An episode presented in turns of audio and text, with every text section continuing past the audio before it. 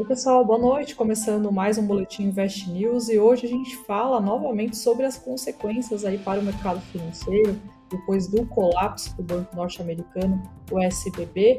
Hoje foi a vez das ações dos bancos, principalmente europeus, caírem forte, o Credit Suisse também teve uma forte queda, a gente vai entender porque. A gente fala também sobre os balanços de CVC e Melios, a gente vai entender quais, quais foram os principais números aí divulgados pela pelas companhias e também alguns relatórios aí de bancos e casas de investimentos. Bom, eu começo então pelo assunto principal de hoje, que são que é né, essa queda aí forte das ações dos bancos europeus.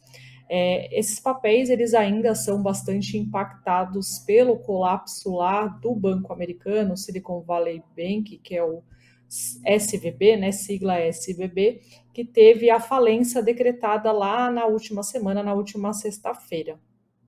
Quando a gente olha o índice do setor bancário lá da Europa, o, o Stocks Europe, é, Europe 600, né, que ele, na verdade ele tem aí 600 papéis né, de, de empresas diferentes aí do, do setor bancário, e terminou o pregão em queda de mais de 7 por conta aí dessa, é, dessa incerteza do mercado, né, insegurança sobre como é que vão ficar aí as ações, as empresas do setor financeiro. E aí, como se não bastasse, né, o cenário, esse cenário que ainda é muito preocupante, quem também tomou conta do noticiário hoje foi o Credit Suisse o Banco Suíço foi impactado pela notícia de que seu maior acionista, o Saudi National Bank, descartou a possibilidade de investir mais na instituição financeira que a gente sabe aí que está em crise. A ação do Credi acabou tomando aí próximo de 14% no final do pregão lá em Nova York. O presidente do conselho de administração do Saudi disse o seguinte, né, abre aspas, não podemos porque iríamos acima de 10% é uma questão regulatória. O que significa isso? Né? O Banco Saudita é, adquiriu uma fatia de quase 10% no ano passado do Credi, depois aí de participar de um aumento de capital de 4,2 bilhões do banco. E o Saudi se comprometeu na época a investir até 1,5 é, bilhão de francos suíços ou 1,5 de dólares né, na instituição. Então, é, a gente tem esse cenário, né, de que esse que é o principal aí é, acionista não pode mais investir, ou seja, não pode mais ajudar financeiramente o Credi por uma questão aí regulatória de lá. É, a gente separou aqui o comentário do William Castro Alves, ele é estrategista-chefe da Avenue. Ele disse o seguinte aqui para, né, um comentário, na verdade, em áudio que ele enviou aí para é, jornalistas para explicar um pouco esse cenário de hoje. Desde 2008, como a gente sabe, por conta da crise aí imobiliária, alguns bancos que tiveram situação de liquidez é, bastante controversa ou bastante questionável, né, acabaram mantendo esse cenário aí bastante turbulento. E esse foi o caso do Credi, que hoje, como a gente sabe, enfrenta aí uma desconfiança gigantesca por parte do mercado. E aí, como se não bastasse também, nessa semana o Credit disse que encontrou fraquezas materiais né, nos controles internos de divulgação do balanço de 2022. E isso é mais um ponto para abalar a confiança do Banco Suíço no mercado financeiro. O banco também informou que continua perdendo ativos e que reportou 8 bilhões de dólares, lembrando aí, de prejuízo em 2022 e também é, o nível e velocidade dos saques pelos clientes do Credit diminuiu, mas ainda é considerado um patamar aí elevado para o William Alves da Avenue. É, bom, o estrategista da Avenue lembrou que o banco tem um plano de reestruturação em curso, mas que não existe milagre, né? Se o banco não reverter essa saída de recursos, né, de gente sacando dinheiro ali o tempo todo e não restaurar a quantidade de ativos sob gestão, pode aí haver um efeito adverso e levar o banco a uma situação muito mais complicada e mais extrema. O, se a gente for olhar no acumulado do ano, o Credi acumula aí uma queda de 30% nas ações. E aí, com esse cenário todo lá fora, né, envolvendo aí já as ações dos bancos europeus que foram penalizadas, é, a pergunta que fica, que eu acho que todo mundo quer saber, é como é que os bancos aqui, né, as ações dos bancos das instituições financeiras brasileiras vão ser afetadas por esse movimento, que ainda causa um pouco de frio na barriga, digamos assim, né, dos investidores.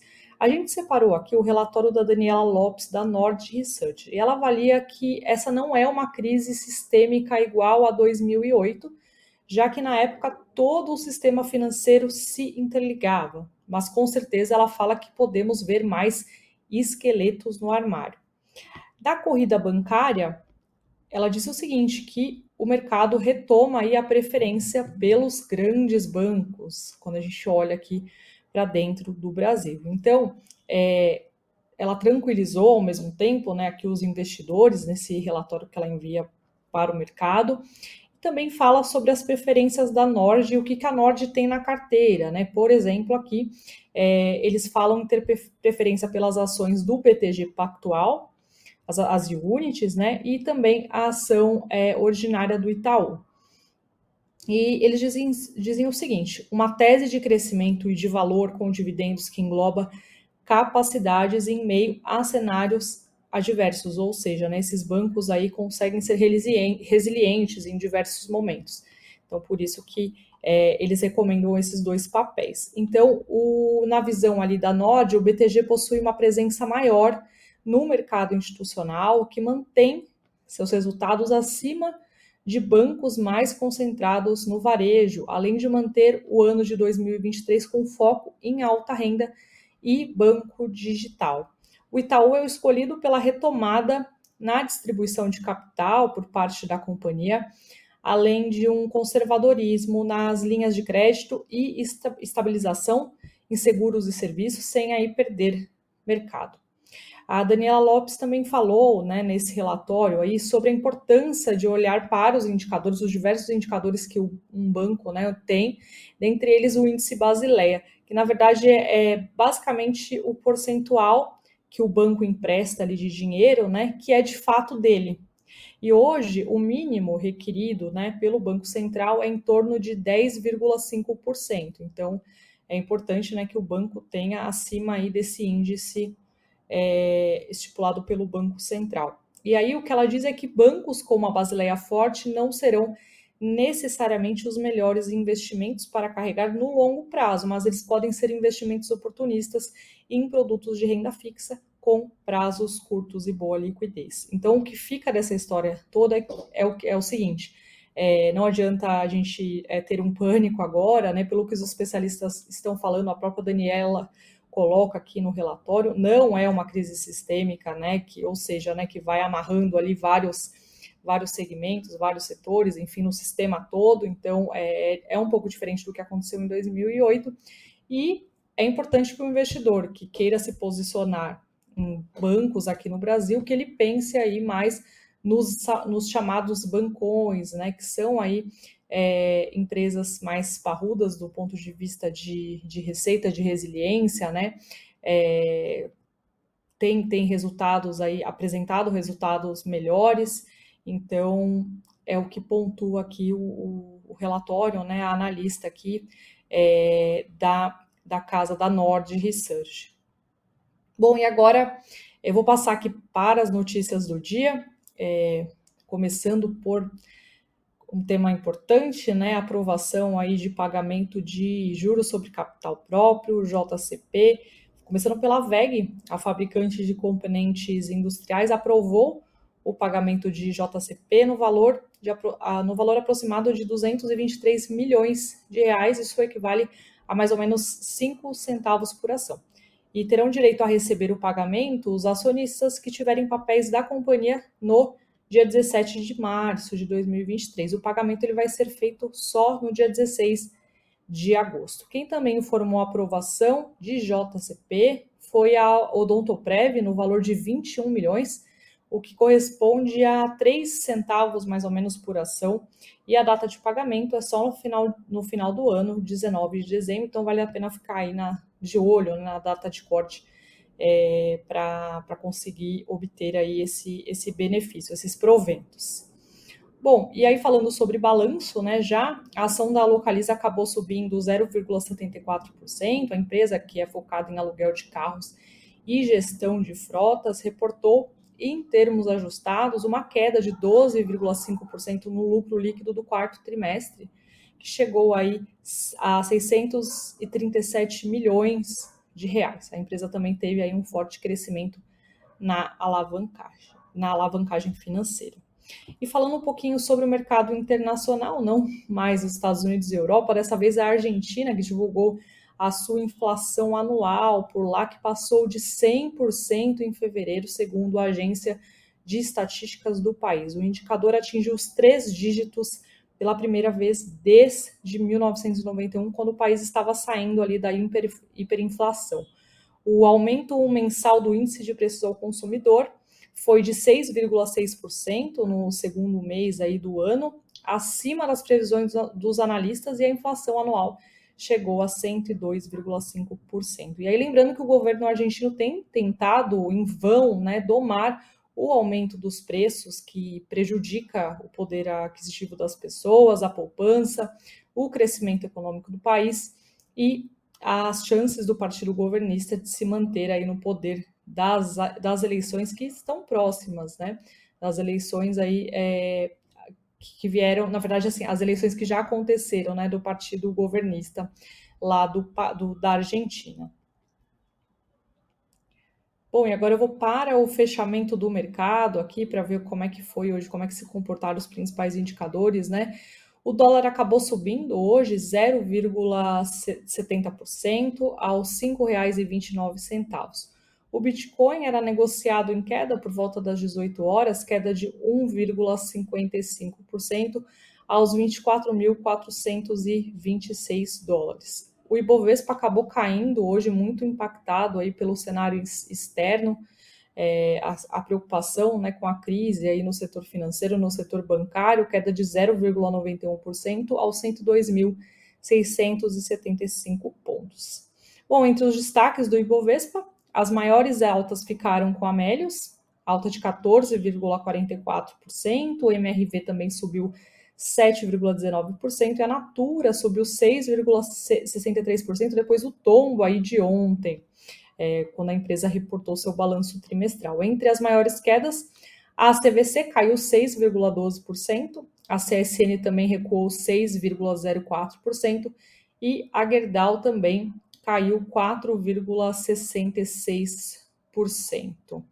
É, e aí a gente explica, né, aqui por que, que a, a ação Cash 3 da Melio subiu tanto. Vamos, vamos lá entender então o que, que aconteceu. Né? A empresa divulgou balanço financeiro e ela reduziu o seu prejuízo no quarto trimestre de 2022 para 5,4 milhões de reais. A empresa ela tinha reportado um resultado, aí, um prejuízo superior a, a 29 milhões lá no quarto trimestre de 2021. E as ações da companhia acabaram aí finalizando o dia em alta de, como nós vimos, né, é, acima, à frente né, das maiores altas do Ibovespa, alta de 14,44%.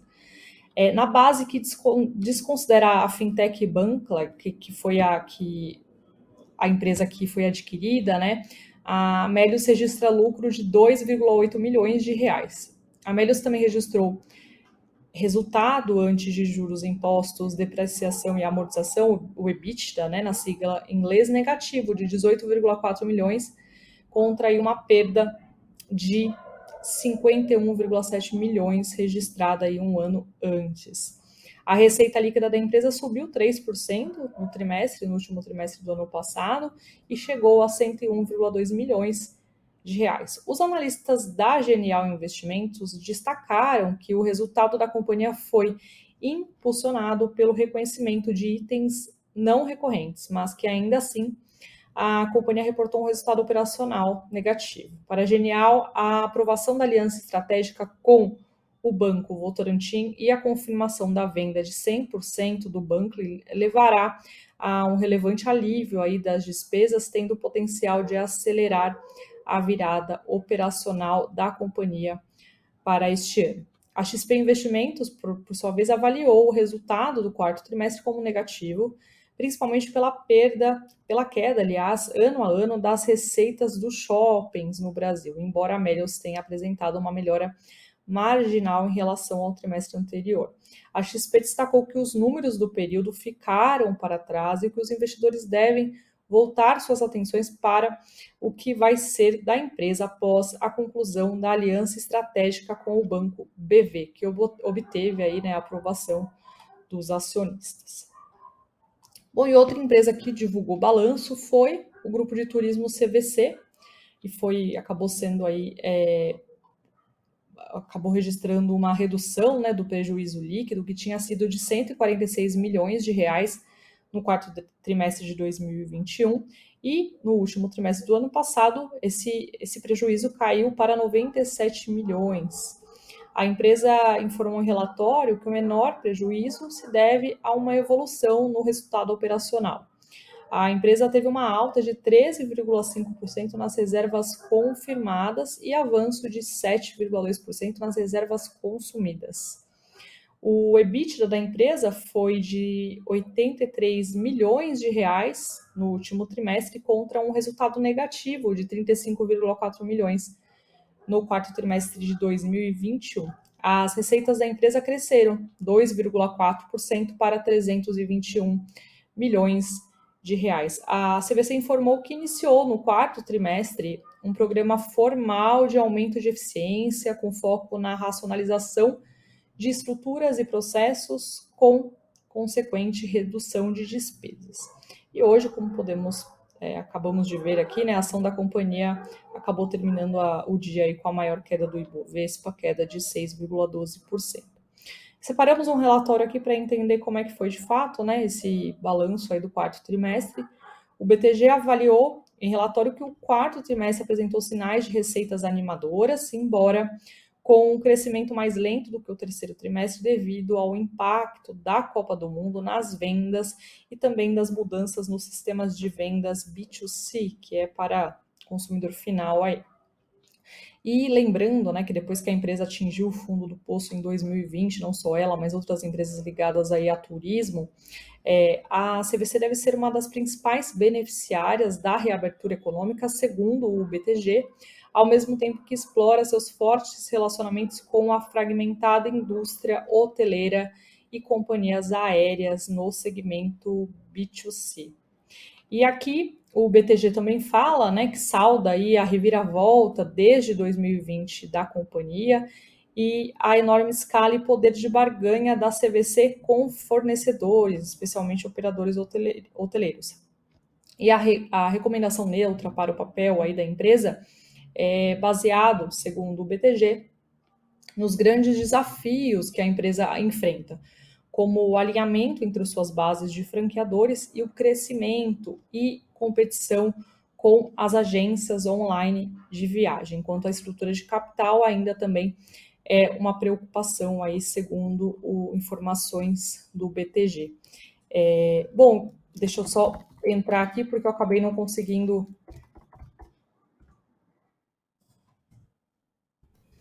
olhar basicamente é,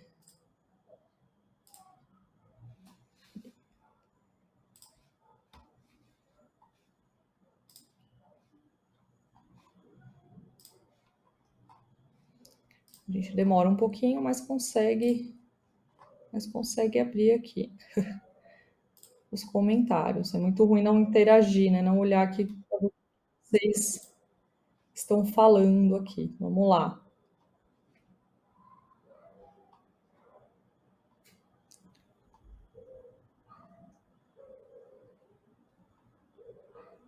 O Gil aqui Costa falando dos bancos, né, que parecia um porto seguro, acho que não é bem assim. É, o Hélio tocou num ponto bem interessante aqui, falando da fiscalização e controle dos bancos no Brasil é muito mais rígida do que no exterior. Logo, o sistema financeiro do Brasil é muito mais saudável e confiável. É isso mesmo, né? Os, os analistas, especialistas, enfim, do mercado falam, tocam bastante nesse ponto aí na, regula, na regulação né, do, do Banco Central aqui. É... O, o Hélio também falou aqui do que o banco, o BC da Suíça acenou com ajuda ao Credit Suisse no final do pregão, aqui bem lembrado. É... E aí também ele fala sobre o problema, né? Mais uma vez o Hélio, que é que nenhum banco sobrevive a uma corrida sobre os depósitos. É difícil mesmo, né? Quando você vê todo mundo correndo aí para tirar o seu dinheiro. É uma responsabilidade ver analistas do mercado falarem sobre esse assunto de forma leviana. Bom, tem bastante gente aqui comentando é, outros assuntos, outros papéis também. A Karina também tá pra, falou um boa noite aqui para todo mundo aqui falando sobre o Ibovespa, que fechou em queda aí por conta dos, dos temores de uma crise bancária nos Estados Unidos. É, e aí, bem lembrado também, né? O, era para o Ibovespa talvez ter caído mais aí hoje, mas acabou reduzindo a, as, as perdas por conta dessa perspectiva, né? De anúncio de uma nova, de uma nova regra fiscal. É, é isso aí. A Nancy também falando da Natura, que recuperou um pouco hoje, né? Depois do tombo aí de 18% de ontem. E é isso, gente. Eu queria agradecer mais uma vez a atenção de vocês, aí a audiência, a participação de todo mundo. E eu volto na próxima semana. Até lá. Bom descanso para todo mundo.